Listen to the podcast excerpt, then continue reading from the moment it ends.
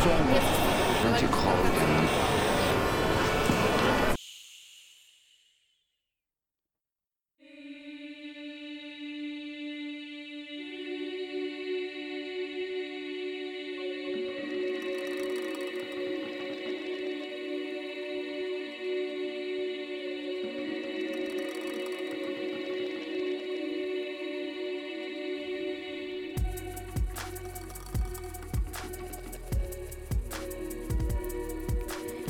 El mundo está lleno de ruido.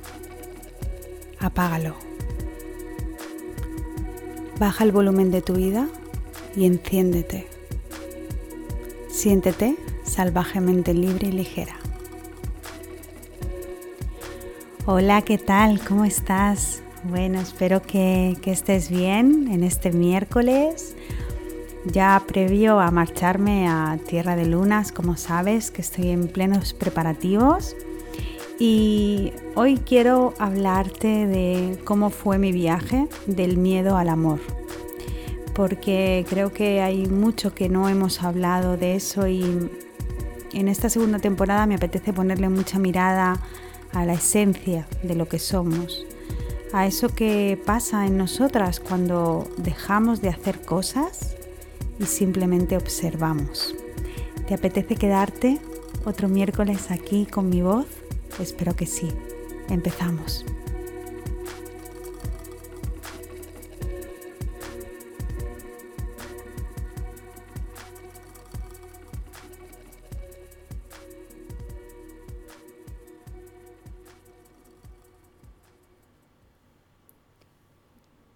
Yo me di cuenta en mi propio viaje, que como sabes es ese que comparto con tantísimas mujeres. Ya estamos en la segunda edición, hemos pasado el meridiano, estamos en la etapa 4 y en junio acabará esta segunda edición y empezará la siguiente el 1 de noviembre se volverán a abrir las puertas a las viajeras de la ya la tercera edición online. Y la verdad es que veo muchos cambios dentro del viaje y como siempre os digo y siempre te, te explico, ¿no? que a mí ya se me ha ido de las manos completamente lo que sucede en el viaje, en el buen sentido, lógicamente, porque está, hay una estructura dentro muy clara y, y hay bueno, ciertas sorpresas que solo lo saben las viajeras cuando inician el viaje y no, y no, porque antes no aparecen en la página de inscripción. Y me doy cuenta,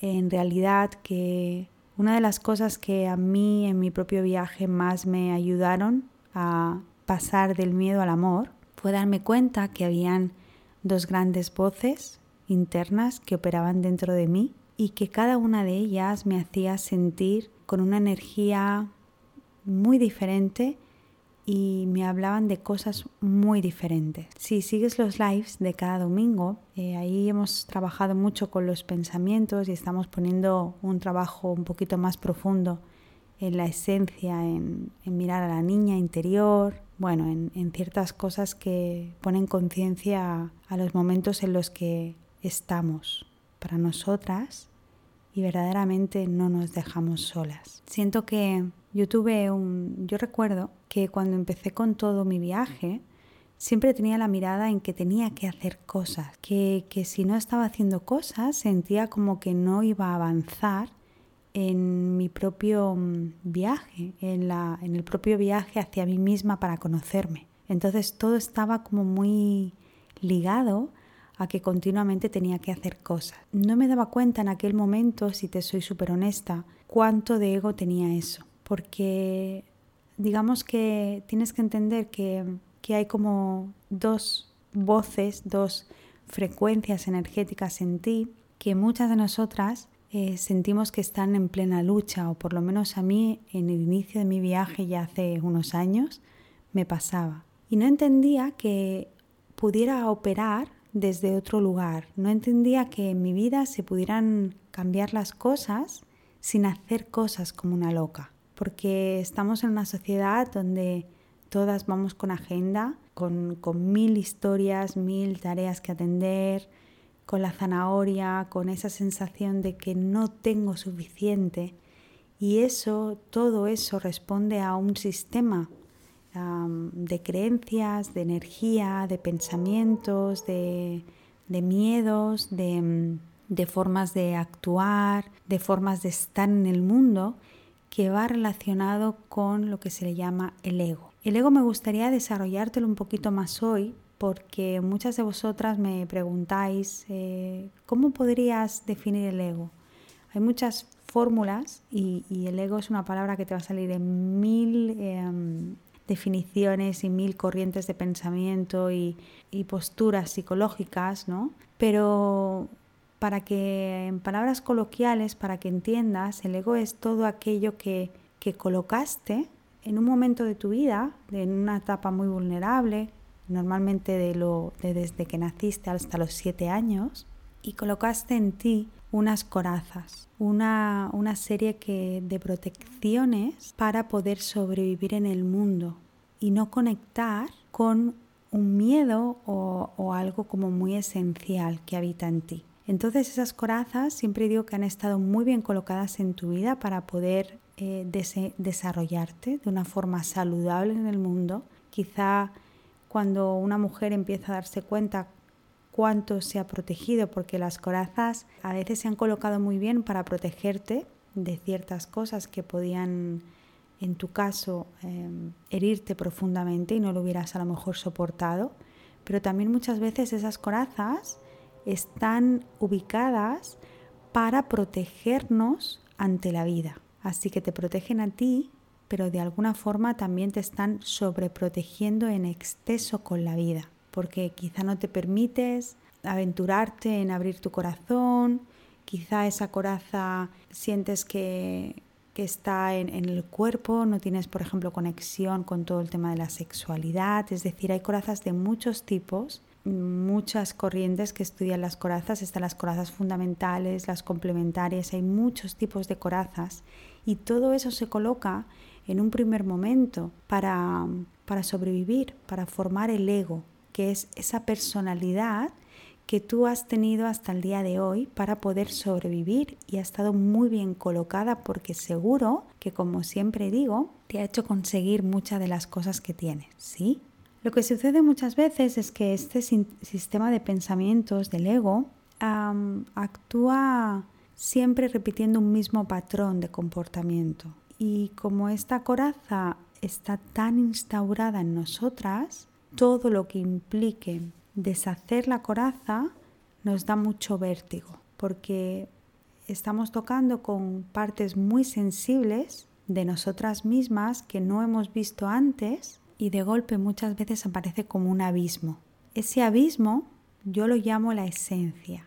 Ese abismo es lo que sucede cuando de golpe puedes permitirte dejar todas tus corazas detrás, todas las estrategias y los patrones que has ido arrastrando durante toda la etapa de tu vida y que han condicionado tanto en cómo te están pasando las cosas. Así que mm, digamos que esas dos fuerzas que habitan en ti tienen formas de actuar diferentes. Yo en, este camino, en este viaje, me daba cuenta que cuando la voz que hablaba era el ego, golpe me hacía sentir mucha rigidez corporal, de golpe sentía que se me cerraba el corazón, de golpe todo era una carrera de golpe todo es una comparación, de golpe empiezo a intentar controlar la vida, de golpe cuando estoy muy identificada con ese sistema de pensamiento me voy a dar cuenta que soy muy esclava de lo que estoy pensando continuamente, que mi mente continuamente viaja hacia el presente o hacia el futuro.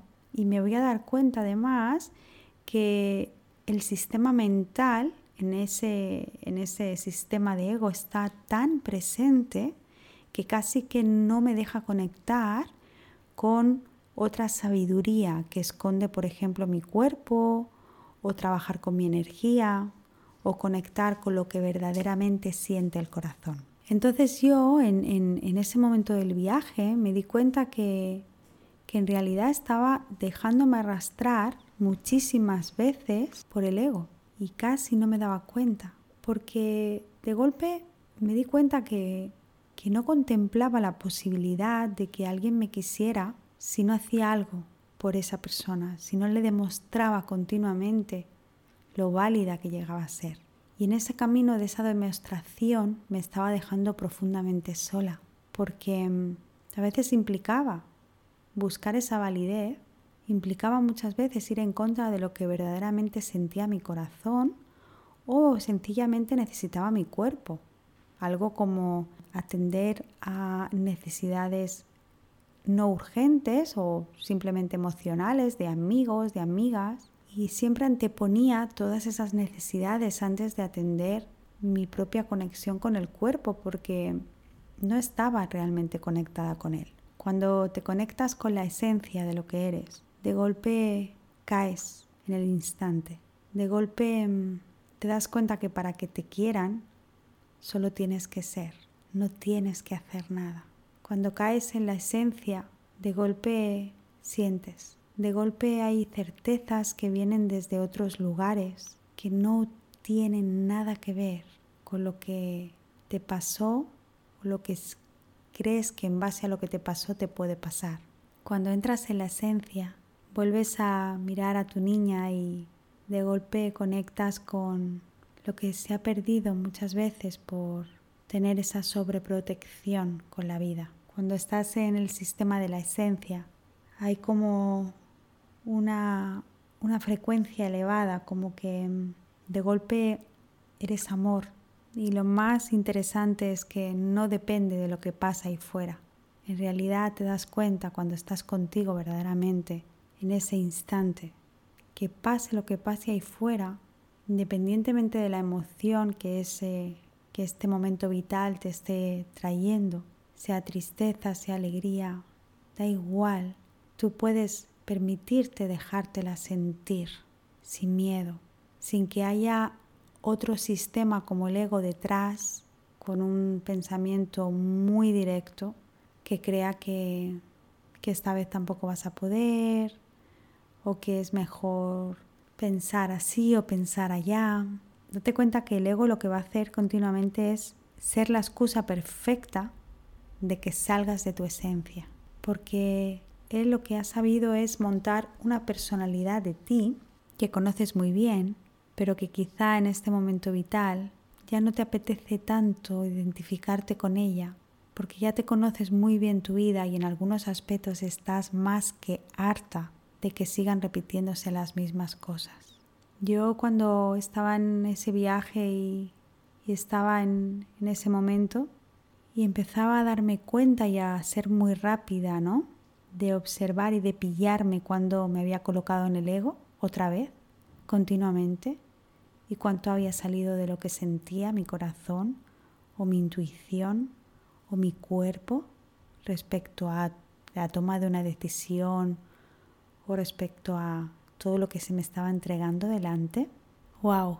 Era, era un cambio para mí impresionante porque de golpe no tenía que contarme ninguna historia de golpe estaba en la vida y dejaba que la vida me traspasara. Dejaba que si viniera venía tristeza, pues que era la tristeza la que entraba. Si de golpe me venía a rabia, pues dejaba que la rabia me traspasara. Si de golpe era enfado, dejaba que el enfado me traspasara. Cuando estás en la esencia atiendes cada una de las emociones que te llegan, porque de golpe puedes ser emoción, ya que solo estás aquí. Así que, ¿cuánto hay de ti en esencia y cuánto hay de ti en ego? Piensa que sin ego no hay juego. Si no hubieras eh, montado esas corazas de pequeñas, la vida no sabría cómo mostrarte que hay otra tú detrás de eso. Entonces, lo que hago es que vengo un poco a la vida para que se convierta en un viaje desde el ego desde la personalidad de, esa niña de recién nacida, siete años, de esas corazas que puso, y el viaje de la vida nos lleva continuamente a que nos vengan mil de situaciones, mil de maestros, mil de experiencias para que yo logre conectar con lo que soy cuando me dejo caer en este momento. Entonces podríamos decir que el viaje o, un poco lo que pretende la vida con nosotros es que vayamos disolviendo, vayamos diluyendo todas esas corazas para arrojarnos de nuevo a la vida. Bueno, pues hasta aquí el podcast de hoy. ¿Qué decirte? Que sabes que, y lo digo de corazón, me puedes ayudar un montón. Nada, te va a llevar dos minutos, simplemente te vas a iTunes y al final de todos los podcasts vas a encontrar el apartado de reseñas y de valoraciones, dejándome ahí una reseña, una valoración, porque esto funciona así, la vida. Vas a hacer que el podcast suba a los primeros puestos y pueda llegar a muchas mujeres. Te lo agradezco de corazón, mujer. Gracias por estar. Feliz semana, chao.